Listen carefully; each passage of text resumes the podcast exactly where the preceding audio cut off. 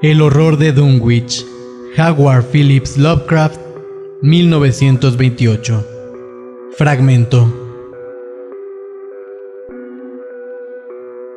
El verdadero horror de Dunwich tuvo lugar entre la fiesta de la recolección de la cosecha y el equinoccio de 1928, siendo el doctor Armitage uno de los testigos presenciales de su abominable prólogo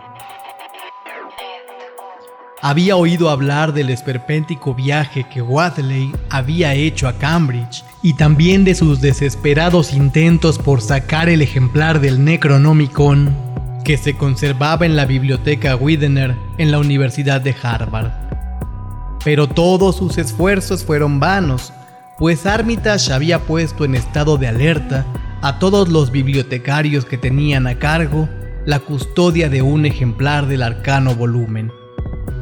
Wilbur se había mostrado asombrosamente nervioso en Cambridge, estaba ansioso por conseguir el libro y no menos por regresar a casa, como si temiera las consecuencias de una larga ausencia.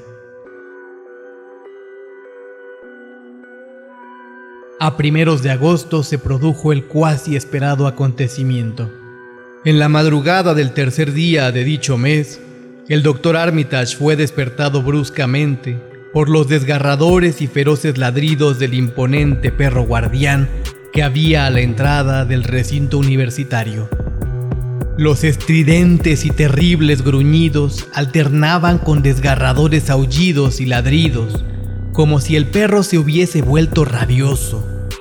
Los ruidos iban en continuo aumento, pero entrecortados, dejando entre sí pausas terriblemente significativas.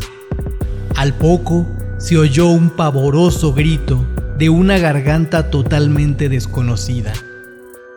Un grito que despertó a no menos de la mitad de cuantos dormían a aquellas horas en Arkham y que en lo sucesivo les asaltaría continuamente en sus sueños. Un grito que no podía proceder de ningún ser nacido en la tierra o morador de ella. Armitage se puso rápidamente algo de ropa por encima y echó a correr por los paseos y jardines hasta llegar a los edificios universitarios, donde pudo ver que otros se le habían adelantado. Aún se oían los retumbantes ecos de la alarma antirrobo de la biblioteca. A la luz de la luna se divisaba una ventana abierta de par en par, mostrando las abismales tinieblas que encerraba. Quienquiera que hubiese intentado entrar había logrado su propósito, pues los ladridos y gritos, que pronto acabarían confundiéndose en una sorda profusión de aullidos y gemidos, procedían indudablemente del interior del edificio.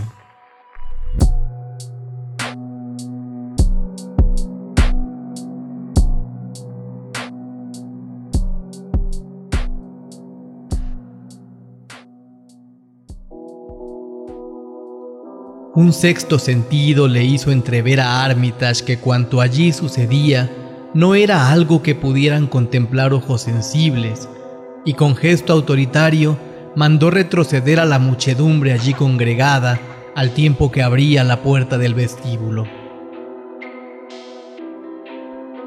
Entre los allí reunidos, vio al profesor Warren Rice y al doctor Francis Morgan, a quienes tiempo atrás había hecho partícipes de algunas de sus conjeturas y temores, y con la mano les hizo una señal para que le siguiesen al interior. Los sonidos que de allí salían habían remitido casi por completo, salvo los monótonos gruñidos del perro. Pero Armitage dio un brusco respingo al advertir entre la maleza un ruidoso coro de chotacabras que había comenzado a entonar sus endiabladamente rítmicos chirridos, como si marchasen al unísono con los últimos estertores de un ser agonizante. En el edificio entero reinaba un insoportable hedor que le resultaba harto familiar a Armitage, quien en compañía de los dos profesores se lanzó corriendo por el vestíbulo hasta llegar a la salita de lectura de temas genealógicos de donde salían los sordos gemidos. Por espacio de unos segundos, nadie se atrevió a encender la luz hasta que Armitage, armándose de valor, dio al interruptor.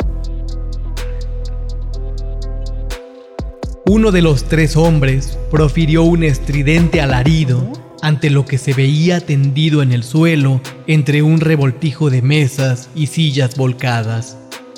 El profesor Rice afirma que durante unos instantes perdió el sentido, si bien sus piernas no flaquearon ni llegó a caerse al suelo. En el suelo, encima de un fétido charco de líquido purulento, entre amarillento y verdoso y de una viscosidad bituminosa, yacía medio recostado un ser de casi nueve pies de altura, al que el perro había desgarrado toda la ropa y algunos trozos de la piel. Aún no había muerto. Se retorcía en medio de silenciosos espasmos al tiempo que su pecho jadeaba al abominable compás de los estridentes chirridos de las chotacabras que expectantes oteaban desde afuera de la sala. Esparcidos por toda la estancia podían verse trozos de piel de zapato y jirones de ropa, y junto a la ventana se veía una mochila de lona vacía que debió arrojar allí aquel gigantesco ser. Junto al pupitre central había un revólver en el suelo, con un cartucho percutado pero sin pólvora, que posteriormente serviría para explicar por qué no había sido disparado. No obstante, aquel ser que yacía en el suelo eclipsó un momento cualquier otra imagen que pudiera haber en la estancia. Sería harto trillado y no del todo cierto decir que ninguna pluma humana podría describirlo, pero ya sería menos erróneo decir que no podría visualizarse gráficamente por nadie cuyas ideas acerca de la fisonomía y el perfil en general estuviesen demasiado apegadas a las formas de vida existentes en nuestro planeta y a las tres dimensiones conocidas. No cabía duda de que en parte se trataba de una criatura humana, con manos y cabeza de hombre, en tanto su rostro chotuno y sin mentón llevaba el inconfundible sello de los Wadley. Pero el rostro y las extremidades inferiores tenían una forma teratológicamente monstruosa. Solo gracias a una holgada indumentaria pudo aquel ser andar sobre la tierra sin ser molestado o erradicado de su superficie. Por encima de la cintura era un ser cuasi antropomórfico, aunque el pecho, sobre el que aún se hallaban posadas las desgarradoras patas del perro, tenía el correoso y reticulado pellejo de un cocodrilo o un lagarto.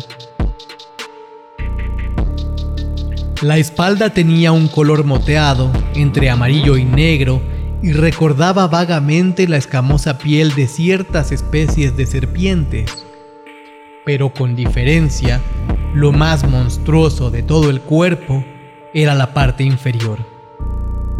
A partir de la cintura desaparecía toda semejanza con el cuerpo humano y comenzaba la más desenfrenada fantasía que cabe imaginarse.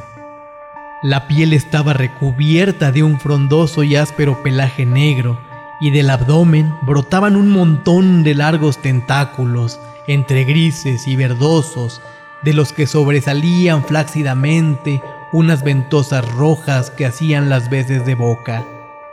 Su disposición era de lo más extraño y parecía seguir las simetrías de alguna geometría cósmica desconocida en la Tierra e incluso en el sistema solar. En cada cadera, hundido en una especie de rosácea y ciliada órbita, se alojaba lo que parecía ser un rudimentario ojo, mientras que en el lugar donde suele estar el rabo le colgaba algo que tenía todo el aspecto de una trompa o tentáculo, con marcas anulares violetas y múltiples muestras de tratarse de una boca o garganta sin desarrollar.